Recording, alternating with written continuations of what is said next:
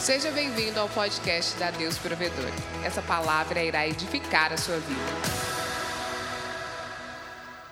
Está comigo? Então, a estratégia do inimigo é nos trazer para baixo para que nós possamos operar aqui de baixo, para que nós possamos guerrear tete a tete com ele. Esse é o propósito. Esse é o objetivo. E eu percebi algo bem interessante no meu coração nesses dias que eu estava lá. Teve um momento, quem já foi aos Estados Unidos sabe disso, quando você vai a um restaurante e, e tem uma coisa que todo brasileiro tem dificuldade, acho que é a nossa natureza de não generosa. nós temos uma dificuldade quando nós vamos ao restaurante, e aí quando você chega à conta, tem um negócio chamado de tip, ou de é, gorjeta. Nós brasileiros preferimos que alguém já coloque incluso do que ter que colocar um extra da nossa própria mão. Já observou isso? Então eles já cobram, acho que 10% aqui, já chega lá na sua conta bonitinho, do que se eles deixarem para nós escolhermos, nós não vamos pagar, porque nós achamos um absurdo. Então nós preferimos ser roubados, essa é a realidade, do que ter o poder de escolha para abençoar alguém. Então eu achei interessante isso. Lá nos Estados Unidos teve um momento de pagar o, o a, a, comida. Então o Ian estava comigo, mas os, os meninos, então, tem um momento de pagar a comida. E, e, e, tem uma taxa, você paga 15, é, 17, 20%, é mais ou menos isso, 15, 17, 20%. E eu sentei lá, na hora de pagar, os recursos estavam limitados, nós tínhamos ido para lá pela fé, os recursos estavam muito limitados. E na hora de pagar a comida, eu sentei, lá estou eu fazendo o cálculo né, da comida, lá estou eu fazendo o cálculo de quantos por cento eu tinha que pagar. O Ian falou assim: seja homem, rapaz, seja homem, dá 50 dólares aí. Eu mesmo. Seja homem. E aí foi essa situação todas as vezes que eu, ia, que eu saía com ele, entendeu? Se ele não tirasse, ele tirava muitas vezes o dele. E era assim, teve uma hora em que, teve vários momentos, em que a conta era 60 dólares, ele dava 60 de tip. A conta, eu teve, teve uma conta que nós fomos lá, nós pagamos 174 dólares, eu nunca esqueço o valor. 174 dólares. O amigo que estava com ele pegou e tirou 100 e deu de gorjeta para a mulher. E ele falou: Heber, você vai dar mais 100. Eu, ah, glória a Deus. Não que eu tenha problema de dar gorjeta, mas dá 100, 100 dólares de gorjeta, gente. E caminhando com ele, o que, que ele fazia? Esse não é a primeira vez que eu vi ele fazendo isso.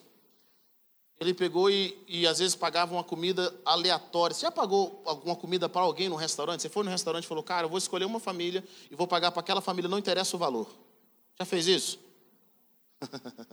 o Ian faz isso. Ele faz isso, ele pega e coloca para uma família para pagar, não interessa. E eu achei interessante que uma das gorjetas que nós demos, essa de 200 dólares, eu não vou esquecer, nós demos de 200 dólares, essa mulher estava passando por um período de câncer. Quando ela pegou a gorjeta de 100, ela ficou muito alegre. Quando ela recebeu mais 100, depois que eu passei o cartão, ela ficou mais feliz ainda. Mas foi algo muito interessante, ela, a gente observou ela chorando, ela chorou na cozinha. A gente observou ela chorando na cozinha. E aí a gente ficou muito feliz, a gente estava indo embora. Uma outra colega dela de trabalho foi lá para receber a gente e falou: Você não tem ideia do que você fez na vida dessa minha amiga. O gerente da loja, o gerente do restaurante saiu para receber a gente, falando: Você não tem ideia do que você fez na vida desse amigo. E sabe o que o Ian fez? O Ian falou assim: Nós somos cristãos, nós cremos no Senhor Jesus Cristo, fala para sua amiga que Jesus vai curar ela. Então ele falou é o seguinte: ele fala que quando nós somos generosos, nós criamos a oportunidade para o mundo conhecer quem é Deus. E é interessante isso. Ele, eu, eu, o Ian vê no reino espiritual, gente, ele não brinca, sério mesmo e ele vê no reino espiritual. Mas é interessante, quando eu tive essa dificuldade em ofertar, não, não, não que eu não queria ofertar, mas eu tive essa, essa dificuldade em dar a mais do que era combinado, eu percebi algo no meu coração que na realidade o inimigo já tinha me conseguido puxar para baixo para eu guerrear com ele aqui, ó. É por isso que nós estamos nos sentindo tão maus financeiramente. Sabe aquela coisa que vai te apertando financeiramente? Você está sempre faltando? Esse é um espírito, é um espírito de nunca tenho o suficiente. É chamado um espírito maligno de eu nunca tenho o suficiente. É o sentimento. Qual é esse sentimento? É o sentimento para te manter aqui embaixo, para você nunca dar além.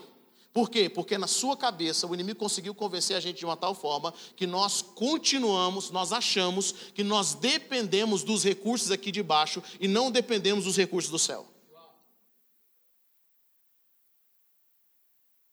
E você pode pensar, isso é finanças, é finanças, mas não é só finanças. É igreja, é trabalho. O dia em que eu começar a achar que as pessoas que estão aqui, elas são a fonte, e se elas saírem a igreja vai acabar, na realidade eu já estou operando debaixo da influência maligna. Algumas pessoas falam assim, eu não, pastores falam comigo, eu não vou ajudar mais gente, porque é só paulada, é só traição, ninguém vai fazer, e se eu, e se eu mexer com essa pessoa, eu vou perder aí muita coisa. Falo, irmão, você, você já perdeu, porque você está guerreando aqui embaixo. O dia que você entender que se um sair, Deus manda dois, você vai entender que a, que a sua que a sua fonte, a fonte do seu suprimento nunca veio do homem e nunca veio de você, vem de Deus.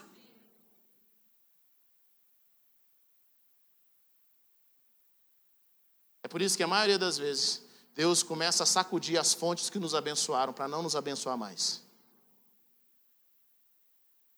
Para que de alguma forma você pare de viver pelo que você vê e comece a viver pela fé. Quando fala em um projeto, o dinheiro é sempre limitador na sua vida? O que significa isso, Web? O dinheiro é sempre é sempre eu não faço, não consigo fazer porque eu não tenho dinheiro. Porque eu não vejo condições de ter dinheiro. O que significa isso? Nós já estamos operando debaixo da influência de mamon. E esse é o objetivo. É isso que o inimigo quer. É por isso que Jesus fazia questão de fazer coisas que demonstravam que existia uma lei superior à lei natural, à lei sobrenatural. Que aqueles que vivem pelo Senhor não são afetados pelo que acontece na, na, na economia do Brasil. Aqueles que vivem pelo Senhor estão completamente ligados à economia dos céus. À provisão dos céus. Tinha um funcionário, uma pessoa que te abençoava, seu patrão era o que mais te abençoava, era aquele contato que você tinha, o que mais trazia ali, acabou aquilo, glória a Deus. Deus está te levando para um novo nível. Aí é onde nós sabemos se nós estamos vivendo no Senhor, na fonte que vem dele, ou se nós estamos vivendo de uma outra fonte. Por isso que ainda nós temos a mentalidade que se eu der vai, vai faltar. Por quê? Porque eu opero debaixo do governo de Mamon na terra. E, cara, nada mais, deixa eu falar uma coisa você, nada mais prende pessoas do que finanças. Nada. É um sistema maligno para nos manter amarrados aqui, ó. É por isso que Jesus diz algo bem interessante. Decidam desde já que vocês não vão se preocupar com o que comer, beber ou com o que vestir. Na parábola, na parábola do semeador, uma semente que cai à beira do caminho, a outra semente que, que cai entre as pedras, a semente que cai entre os espinhos e a semente que cai na boa terra. Você lembra disso? É interessante que o diabo só tem, só tem 25% de participação nessa história. 50% está relacionado, outros 25% está relacionado com não ter raízes, é alguém que recebe a palavra, não estuda, não vai atrás, não busca, acha que já sabe, não trabalha com alguém, não é discipulado, não, não cria raízes em relacionamento, não cria raízes. E quando a tribulação vem, essa pessoa queima, as raízes dela queimam, porque ela não dá conta da tribulação. Tribulação você só passa se você tiver raiz. Não adianta crer em Jesus, se você não tiver raiz, quando a tribulação vier, ela vai queimar você. Então, pessoas que estão sempre mudando de igreja de um lugar para o outro, pessoas que nunca criam a raiz, essas pessoas, quando a tribulação chega, essas pessoas são as primeiras a serem queimadas. Elas não, elas não permanecem, elas nunca vão frutificar, nunca. Eu nunca conheci alguém que muda de igreja para um lado e para o outro e frutifica. Eu nunca. Se você conhece, me apresenta. Nunca conheci. Por quê? Porque essas pessoas recebem algo de Deus, elas não criam raízes, elas acham que são autossuficientes, porque elas não criam raízes. O que, que acontece com elas? Vem a tribulação, queima, elas morrem. Aí passa um tempo, elas nascem de novo. Elas não criam raízes, elas vivem esse ciclo. De over and over, over and over, vez após vez. Mas é interessante, para mim o mais perigoso não é nem, nem, nem, nem a, a, semente que caiu entre as, as pedras, mas é a semente que caiu nos, nos espinhos. Porque a palavra de Deus fala que essa semente, ela cria raízes. O problema dela, a tribulação não mata ela, mas a palavra de Deus fala que os espinhos sufocam ela de crescer. E Jesus diz claramente quais são os espinhos. Sabe quais são os espinhos? As preocupações dessa vida, os enganos da riqueza.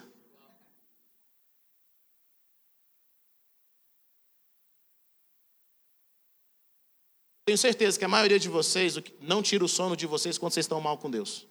Que tira o sono de vocês quando vocês estão com dificuldade financeira.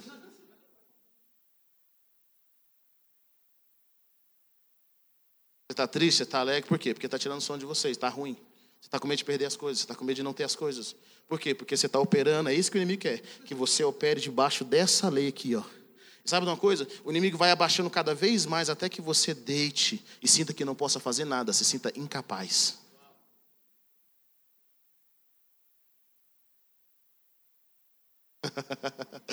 Trade. Lá, na, lá no Ian tinha um negócio de, enquanto o pastor estava pregando, o pessoal ia jogando dinheiro na frente, assim, enquanto a revelação, aí o Luca aprendeu esse lá, ele tá achando o máximo.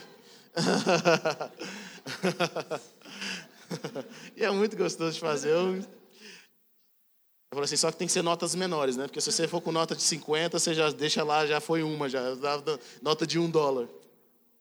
Sabe de uma coisa? Quando você começa a entender esses princípios na sua vida, quando você começa a entender o que, que o inimigo quer fazer, e querido, como é que você sabe da sua saúde? Está no seu coração.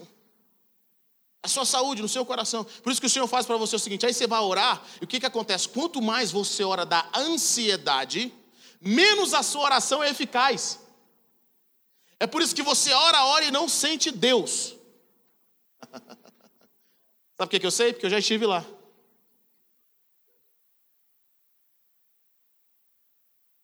Então o que, que Deus fala? Descansa. E descansar não é dormir.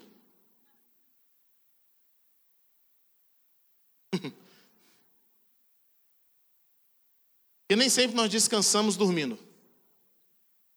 É ou não é? Você dorme para fugir, para sair um pouco da sua realidade.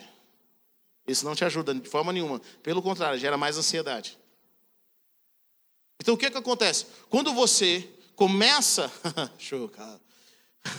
Quando você começa a entrar no descanso, lá no descanso, seu coração se consegue se conectar com o Senhor e você consegue ouvir o que Deus tem para dizer. Por isso que a palavra de Deus fala assim: na quietude, no silêncio, no descanso está a sua salvação, mas vocês não quiseram. Aonde está a salvação? Não está na gritaria. Salvação está aí. Deus, eu sei que o Senhor tem o controle. Sabe, às vezes, demora um tempo para o nosso coração se acalmar. Nos, nos, períodos de oração, o que eu percebo, eu nunca esqueci isso uma vez, a Ana Paula Valadão falou sobre isso há muitos anos atrás, e eu, eu, eu realmente experimentei isso. Ela falou assim: às vezes demora mais para eu acalmar o meu coração e entrar na presença de Deus do que orar em si gasto uma hora, às vezes eu gastei 55 minutos meditando, conversando com a minha alma, tranquilizando ela, entrando num lugar de descanso, para que eu consiga conectar com o Senhor de coração para coração e ouvir o que Ele tem para dizer para mim.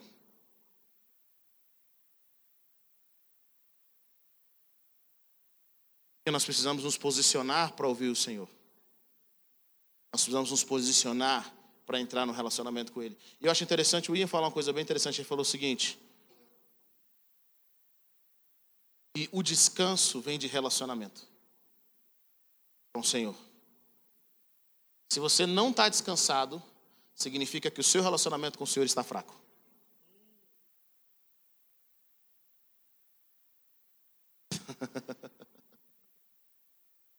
e quanto mais conectado com Ele, mais eu sei que o que acontece aqui na terra não vai ter influência sobre a minha vida. Por isso que Jesus não interessava se tinha cinco pães, se tinha dois pães, se tinha meio pão, se tinha um peixe, se, tinha, se não tinha peixe. Ele não interessava isso. Ele sabia que ele movia com leis superiores. Jesus não tinha medo de perder o barco, ele sabia andar sobre as águas, ele movia por leis superiores. Jesus não tinha medo de andar sem dinheiro, porque ele sabia onde estava o dinheiro, ele se movia por leis superiores. E o que o Senhor quer levar a gente a fazer é o seguinte: o Senhor quer que nós começamos a nos movimentar por leis superiores e não guerrear aqui embaixo, e não ficar aqui brigando aqui embaixo, tendo que lidar com o inimigo, tendo que lidar com o diabo, tendo que ficar. Ah. Deus fala assim, mano. A conversa que você tem com o seu inimigo é ele debaixo dos seus pés.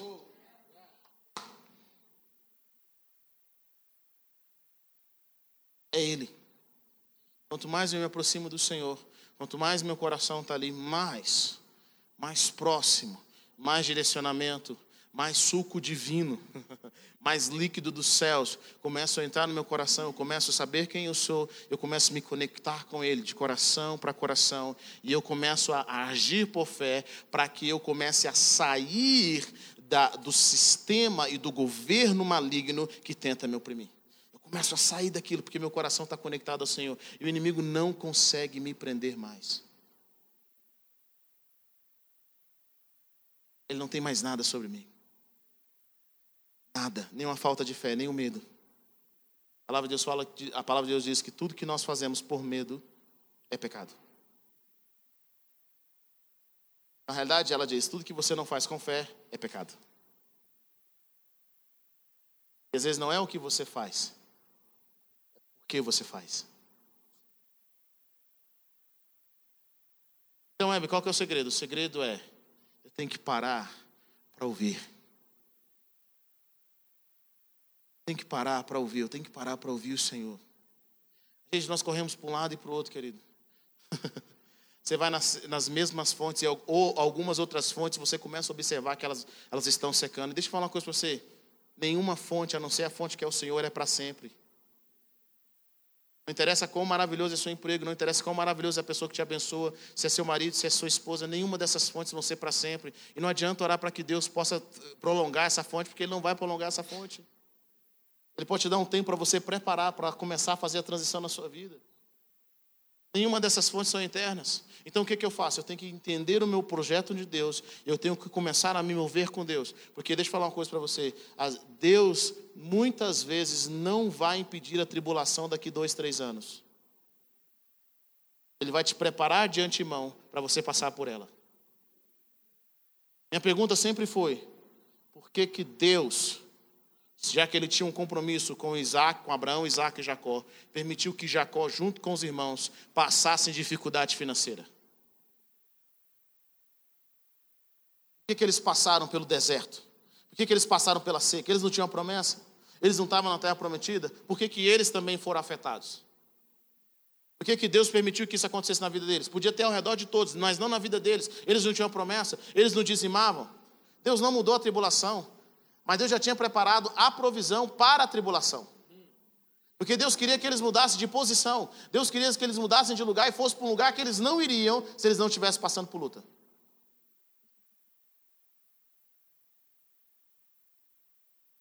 Antigamente eu via a tribulação como algo muito ruim, algo muito mal. Hoje eu vejo a tribulação como uma benção. Vejo como uma oportunidade. Às vezes de me conhecer, eu agradeço a Deus por permitir estar, às vezes, ao redor de pessoas que elas começam a me instigar e a, e a me encorajar, e às vezes, na realidade, elas começam a me ofender e me, me afrontar para que eu saia da posição onde eu esteja, onde eu estou, para que as coisas comecem a acontecer. Olha que interessante. O ano passado ia, ele me deu uma camiseta, alguns gostam dessa camiseta, é uma camiseta roxa que eu tenho. Ela parece uma camiseta de rei. Essa camiseta custou 700 dólares. Algumas pessoas perguntaram para mim, a primeira coisa que algumas pessoas perguntaram para mim foi: por que, que ele não te deu dinheiro e te deu a camiseta? Eu falei assim: porque Deus quis que ele me desse a camiseta. Se ele quisesse me dar dinheiro, eu tinha me dado dinheiro. Eu precisava do dinheiro. Mas Deus queria marcar como uma nova estação na minha vida. Sabe o que aconteceu essa conferência agora? Quando ele chegou, quando ele chegou lá no hotel, quando ele chegou no lugar onde ele estava, alguém deu outra camiseta para ele da, da mesma marca de 700 dólares. Quando ele chegou lá. Antes de terminar a conferência, uma outra pessoa foi e deu uma camiseta para ele de 700 dólares. O cara saiu de lá com duas camisetas de 700 dólares, da mesma marca. Sabe por quê? Porque ele sabe o princípio de troca. Ele falou uma coisa bem interessante para mim, Heber. Eu tive momentos na minha vida em que eu e minha esposa, quando nós saímos para comer, ter o nosso encontro, é, é, nossa date, como é que chama? É esse encontro? É um encontro, eu e ela, nosso momento. Sabe quantos nós tínhamos? Nós tínhamos 5 dólares. Sabe onde a gente ia? McDonald's. Cara, McDonald's, deixa eu falar uma coisa pra você. nenhum tio da feira é tão barato igual o McDonald's nos Estados Unidos. Você compra um hambúrguer lá por um dólar. Eles tinham cinco dólares. A gente tomava um café, rachava um sanduíche e falava, eu falava assim, meu bem, vai chegar um dia em que isso que nós estamos passando vai ser, vai ser uma, uma memória muito fraca que você vai ter. Que o Senhor vai nos abençoar muito. Aí eu perguntei para ele, falei assim, cara, às vezes eu vejo pessoas passando dificuldade financeira, parece que nunca sobra. Qual que é o segredo? O que, que você acha que tem que fazer? Ele falou, mano, você quer sair dessa situação? Comece a dar. Quer que alguém saia? Dá. Dá. Faça a troca. Começa a fazer comércio no reino espiritual. Começa a ofertar. Começa a buscar, começa a fazer, começa a ofertar, começa a ofertar, começa a ofertar. Foi assim na minha vida. Nunca sobrava para mim. Na realidade, só tomava prejuízo. Mas eu aprendi o seguinte: eu não vou me mover de acordo com os princípios de mamão. Sabe, a palavra de Deus fala, no livro de Apocalipse, capítulo 2, fala algo bem interessante. Aqueles que têm, aqueles que têm ouvido, ouça o que o Espírito diz às igrejas. Eu tenho percebido que o nosso problema é não ouvir o que o Espírito está nos dizendo. Para ouvir do Espírito demora, denota tempo.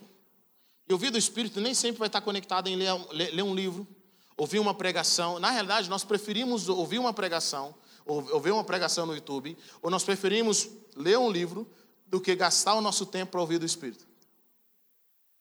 É por isso que a nossa vida de oração é tão fraca. Ou a nossa vida de oração, ela tem uma certa consistência, mas nós mais falamos do que ouvimos. Chega diante de Deus, Deus, não, não, não, não, não, não, não, peço isso, queima isso, faz isso, amém. Ah, agora eu vou dormir. Deus fala, mas cara, você falou, falou, falou, deixa eu falar com você agora. Deixa eu ministrar na sua vida. Porque oração é uma conversa, é um relacionamento. Então nós preferimos ler livros, estudar, ouvir isso, ouvir aquilo, gastar horas, do que gastar o nosso tempo, Senhor, eu quero aprender a te ouvir. Eu vejo várias pessoas fazendo curso para serem ricos, mas poucos para aprender a ouvir do Espírito. E é por isso que elas estão onde elas estão sempre tomando na cabeça. E o Senhor fala o seguinte: quem tem ouvidos, ouça. Por quê? Porque o Espírito Santo está sempre com direções frescas para as coisas que vão acontecer. O Espírito Santo está onde nós não estamos, ele vê o que nós não vemos, ele ouve o que nós não ouvimos. O Espírito Santo sabe exatamente o que vai acontecer amanhã. Ele sabe exatamente o que vai acontecer no próximo mês. Ele sabe exatamente quem deve continuar com você e quem não deve continuar com você. O Espírito Santo conhece das coisas. Ele conhece o coração. Deixa eu falar uma coisa para você. Se você confiar no Espírito Santo mais do que você confia no seu melhor amigo, a sua vida vai ser outra.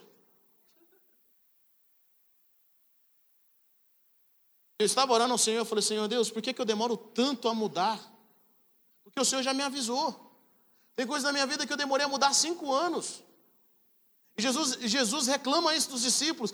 Fala o seguinte: como vocês são nessos e tardios de coração para entender e para criar as coisas. E às vezes eu percebo que o nosso problema com o Senhor é, além de ouvir, quando nós não ouvimos, e quando nós ouvimos, passamos a ouvir, nós demoramos 50 anos para virar à direita.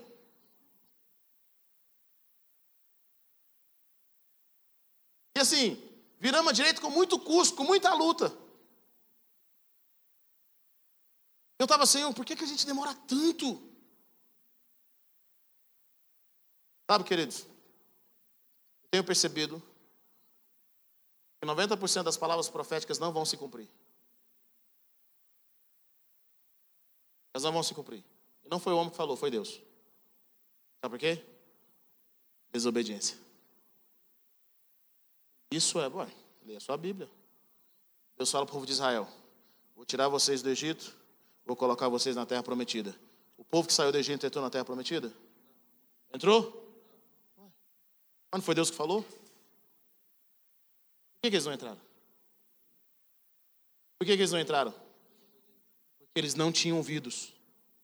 O problema de Israel é sempre não ter ouvido. Eles não tinham ouvido quando saíram do Egito e não tinham ouvido quando Jesus veio. Eles não tinham ouvido quando Isaías veio. Eles não tinham ouvido, eles nunca tinham ouvido. Eles nunca quiseram ouvir o que o Espírito Santo de Deus estava dizendo. Saíram do Egito, mas não entraram na terra prometida. Era a vontade de Deus? Não era a vontade de Deus. Entrou os filhos dele. A sorte é que Deus tinha feito a promessa para Israel. Não significava que tinha que ser aquele Israel. Podia ser o futuro Israel. Então eu percebo que muitas promessas não vão se cumprir. Por quê? Porque as pessoas não ouvem de Deus. E elas param de ouvir de Deus, porque elas começam a viver nas circunstâncias, ao invés de ouvir aquilo que Deus está falando. Então o que, que eu vejo? Como é que eu trato as pessoas? Eu trato as pessoas de acordo com o potencial delas, de acordo com o destino que eu vejo delas. Amém? Já falei isso aqui. Nós tratamos as pessoas de acordo com o projeto e o propósito delas. Mas eu tenho notado que algumas pessoas jamais vão sair do potencial. Elas vão ter o potencial para o resto da vida delas. Na realidade, elas vão morrer com o potencial. Mas nunca vão virar nada.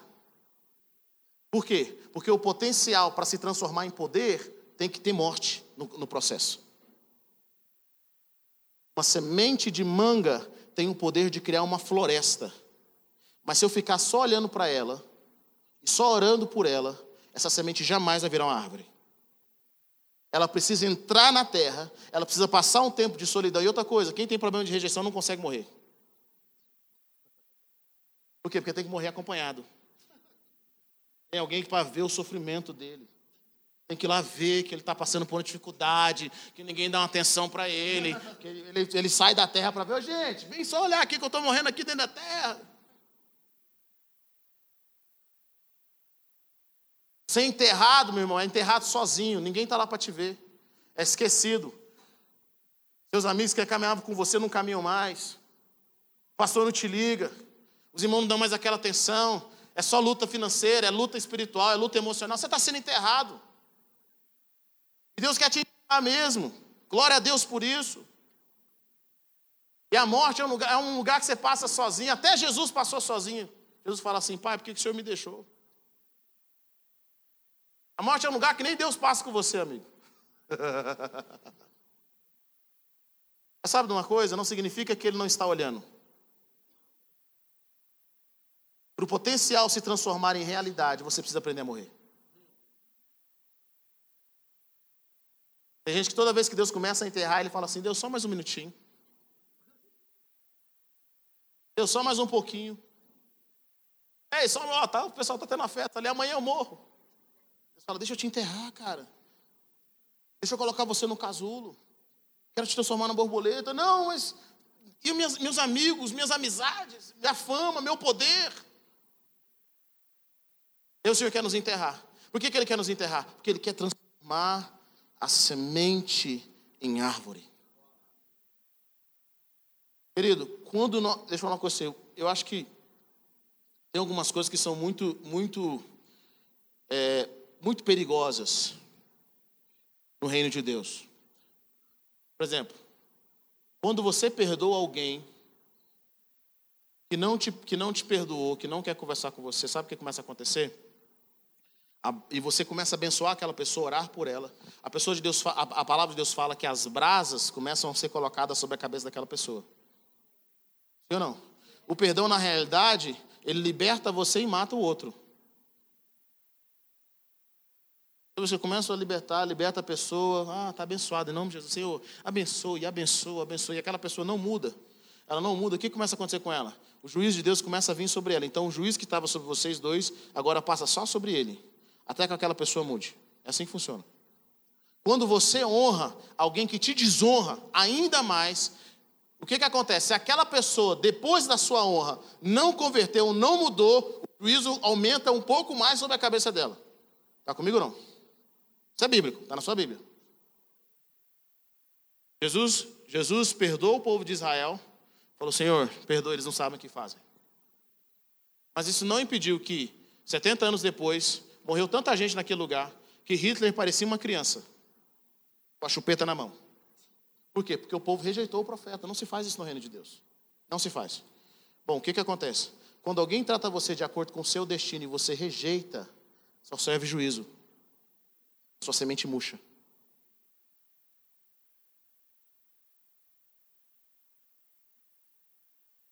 Quando as pessoas começam a tratar você de acordo com quem você pode ser, não significa que você é, mas com quem você pode ser, e você rejeita, você não quer morrer, a palavra de Deus fala o seguinte: olha o que Jesus fala: todo galho que não der fruto, meu pai corta. Toda árvore que não der fruto, meu pai corta. Ele corta e faz o que com ela? Lenha na fogueira. Vocês estão comigo não? Você entende a responsabilidade? Quando nós somos, a palavra de Deus fala que é a bondade de Deus que nos leva ao arrependimento. Você entende a responsabilidade quando nós somos bombardeados pela vontade de Deus e nós não reagimos? Deus não vai movimentar com você com culpa. Esse é o ponto.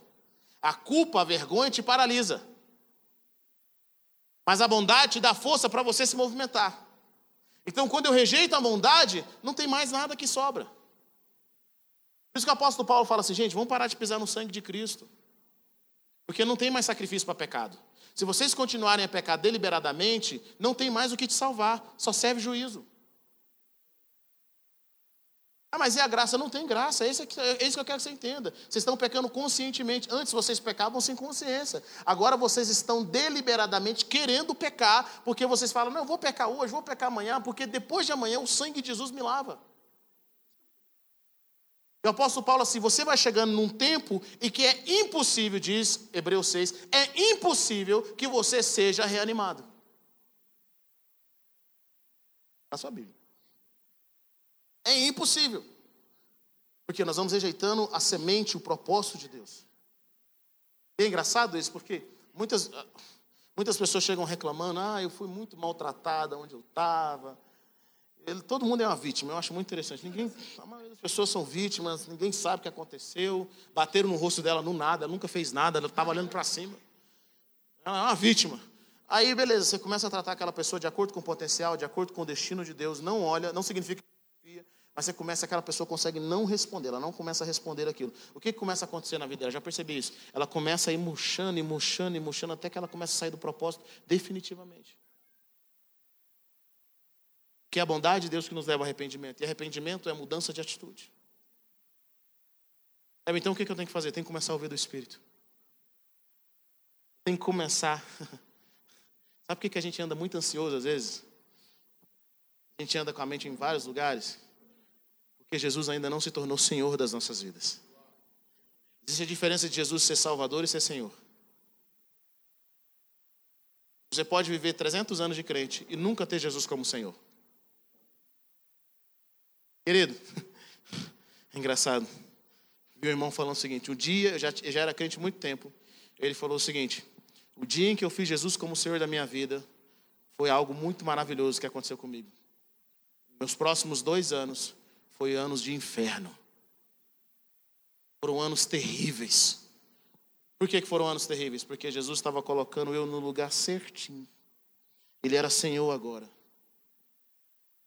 Já colocou Jesus como Senhor quando você está apaixonado por alguém? Já viu tanto que é tranquilo? Já colocou Jesus como Senhor quando você recebe uma proposta que você sabe que está fora do propósito de Deus para sua vida? Já colocou Ele como Senhor? Já viu tanto que é bom? Tanto que é suave? Tanto que você fala, eu me rendo, Senhor. Não, meu irmão, você quer matar Ele. Por quê? Porque nós queremos ser donos, é a natureza nossa, nós queremos ser donos de nós mesmos. Nós queremos que Deus nos ajude, não queremos, não queremos que Ele mande em nós.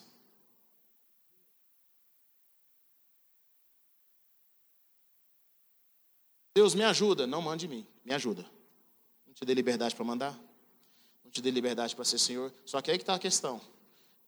Você só pode ser Senhor e Rei na casa de Deus se você passar pelo senhorio de Cristo. A Bíblia diz que Jesus é Rei dos Reis e Senhor dos Senhores. Quem são os reis? Quem são os reis? Quem são os senhores?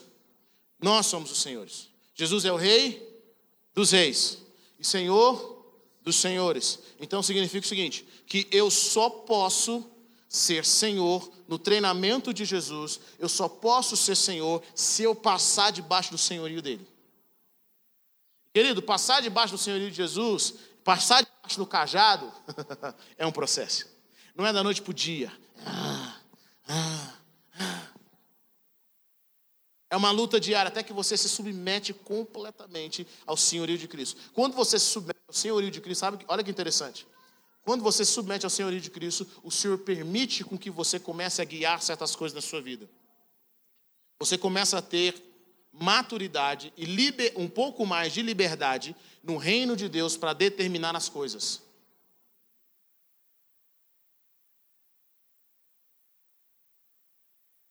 Deus jamais vai dar autoridade.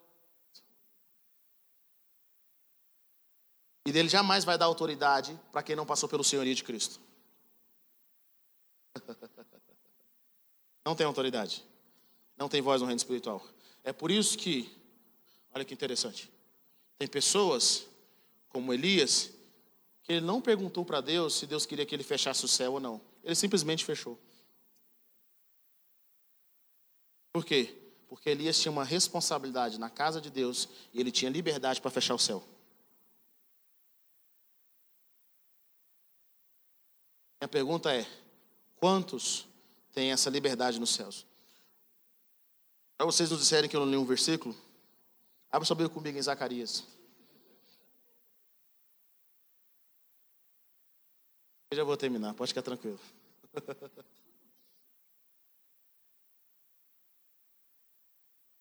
Zacarias capítulo 3.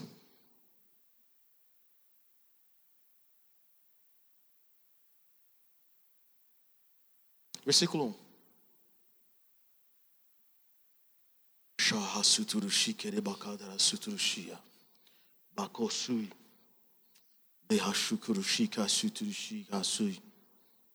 Quantos acharam? Diga amém. Depois disso, ele me mostrou, é isso? O sumo sacerdote Josué, diante do anjo do Senhor, e Satanás à sua direita, para acusá-lo. O anjo do Senhor disse a Satanás: O Senhor o repreenda, Satanás. O Senhor que escolheu Jerusalém e o repreenda. Este homem não parece um tição tirado do fogo? Ora, Josué, vestido de roupas impuras, estava em pé diante do anjo.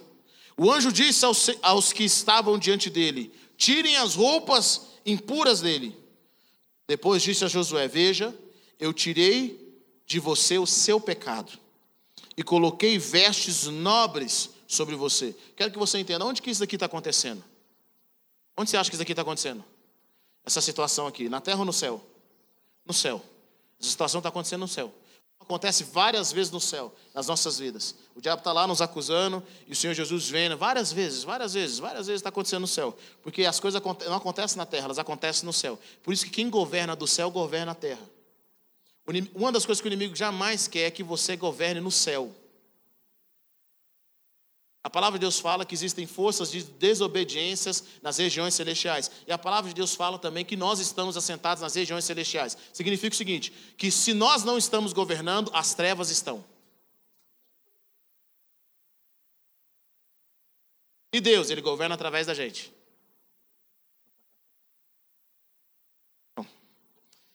Whatever.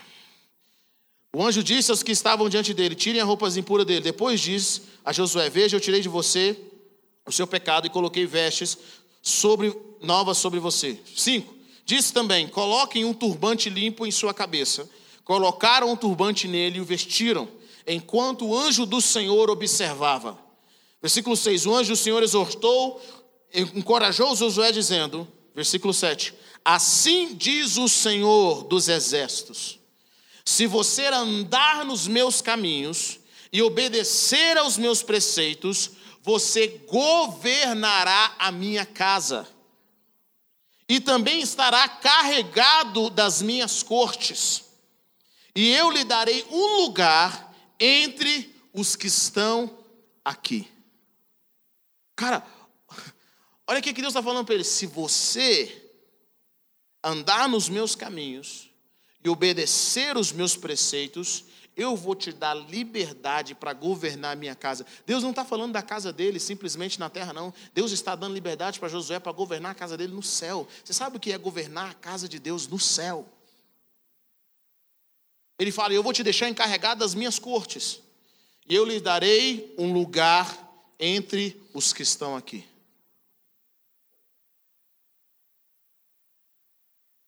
Quando nós começamos a andar no caminho do Senhor, quando nós começamos a obedecer e entender os, o, o que Deus quer, os caminhos dele, os pensamentos dele, o sistema de Deus, quando nós começamos, Deus começa a falar: Cara, eu acho que você tem liberdade, eu vou te dar para você liberdade, para você governar alguma coisa. quero que você comece a governar algo. Quero que você comece a exercer autoridade sobre algo. Por quê? Pela liberdade que nós temos à medida que nós estamos amadurecidos no Senhor pelas leis e os decretos deles. Querido, tem gente fazendo muita coisa hoje em Deus que você não tem ideia. Pessoas que estão vivendo uma outra realidade em Deus, porque eles aprenderam a caminhar com o Senhor e Deus dá essa liberdade para eles fazerem. É aquilo, a revelação de Pedro colocou ele numa posição, porque ele era obediente ao Senhor, colocou ele numa posição de Deus fala: o que você fechar está fechado, o que você abrir está aberto. Por quê? Porque Pedro estava numa posição de autoridade, de amadurecimento. Como eu já disse, Deus não vai dar muita autoridade para a criança. Como é que uma autoridade? Ouvindo. Porque Jesus só fazia o que viu o Pai fazer. Enquanto não tiver um desejo no meu coração de começar a ver o que o Pai está fazendo e entender mais dele, valorizar o que Deus está valorizando, sabe o que vai acontecer? Deus não pode confiar muito na gente. Mesmo sabendo que nós temos as coisas que Ele colocou dentro de nós, que é tão importante que pode liberar o mundo. A obediência, a submissão ao senhorio de Cristo é a única chave que libera o seu destino. Só Ele sabe para onde te conduzir, para que você comece a liberar a fragrância de Cristo que está dentro de você. De outra forma, nós vamos morrer e vamos levar isso conosco. Eu gosto do que o Miles Monroe fala, ele fala algo bem interessante. O cemitério é o lugar mais rico da face da terra. É o lugar mais rico da face da terra. Qual é o lugar mais rico da face da terra? Cemitério. Porque no cemitério tem negócios que nunca foram abertos, canções que nunca foram criadas, nunca foram cantadas. No cemitério tem livros que nunca foram escritos, tem pregações que nunca foram feitas. No cemitério tem jogadores que nunca se, nunca foram, nunca se destacaram. No cemitério está tudo lá. Pessoas que chegaram com potencial na terra e elas morreram com potencial na terra potencial delas não se transformou em poder, não se transformou em algo real, algo tangível. E mais fala algo bem interessante. Eu tenho uma função. Ele falava, né? Mas é um dos poucos caras que você fala como se ele falasse hoje, quando que já morreu tem três anos. Mas ele falava algo bem interessante. Ele dizia o seguinte: A minha função é fazer com que você morra vazio. Que você não leve nenhum potencial para o céu. Porque lá no céu não vai precisar dele. No céu, Deus quer colocar em você em outras coisas. Ele quer te crescer a maturidade. Sabe, nessa noite eu quero encorajar você. Existe uma autoridade, um governo, quando nós, o Senhor nos reconhece, quando nós amadurecemos. Heber, o que Deus está dizendo para Josué aqui? Josué, se você governar minha casa,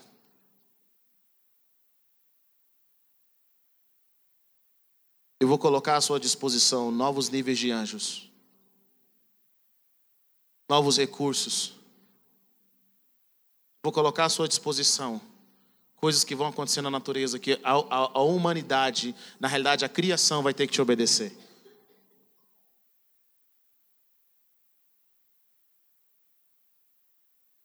Se você andar nos meus caminhos, vou te colocar como governo. Querido, só alguém que estava debaixo do senhorio e da obediência plena ao Pai Celestial podia aceitar a morte do jeito que Jesus aceitou. Pedro tentou defender Jesus e Jesus falou: Eita, Pedro. Eu podia chamar legiões aqui. Eu governo a casa do meu pai. O que eu mando fazer, eles fazem mas é a vontade dele. E porque é a vontade dele, eu vou passar, mesmo tendo o poder para mandar matar todo mundo aqui. É por isso que Deus se agradava de Jesus, porque Jesus era maduro o suficiente para governar a casa dele. Ele era 100% rendido. Sabe, Fazer parte de uma igreja, ser membro de uma igreja, não significa que você tem voz.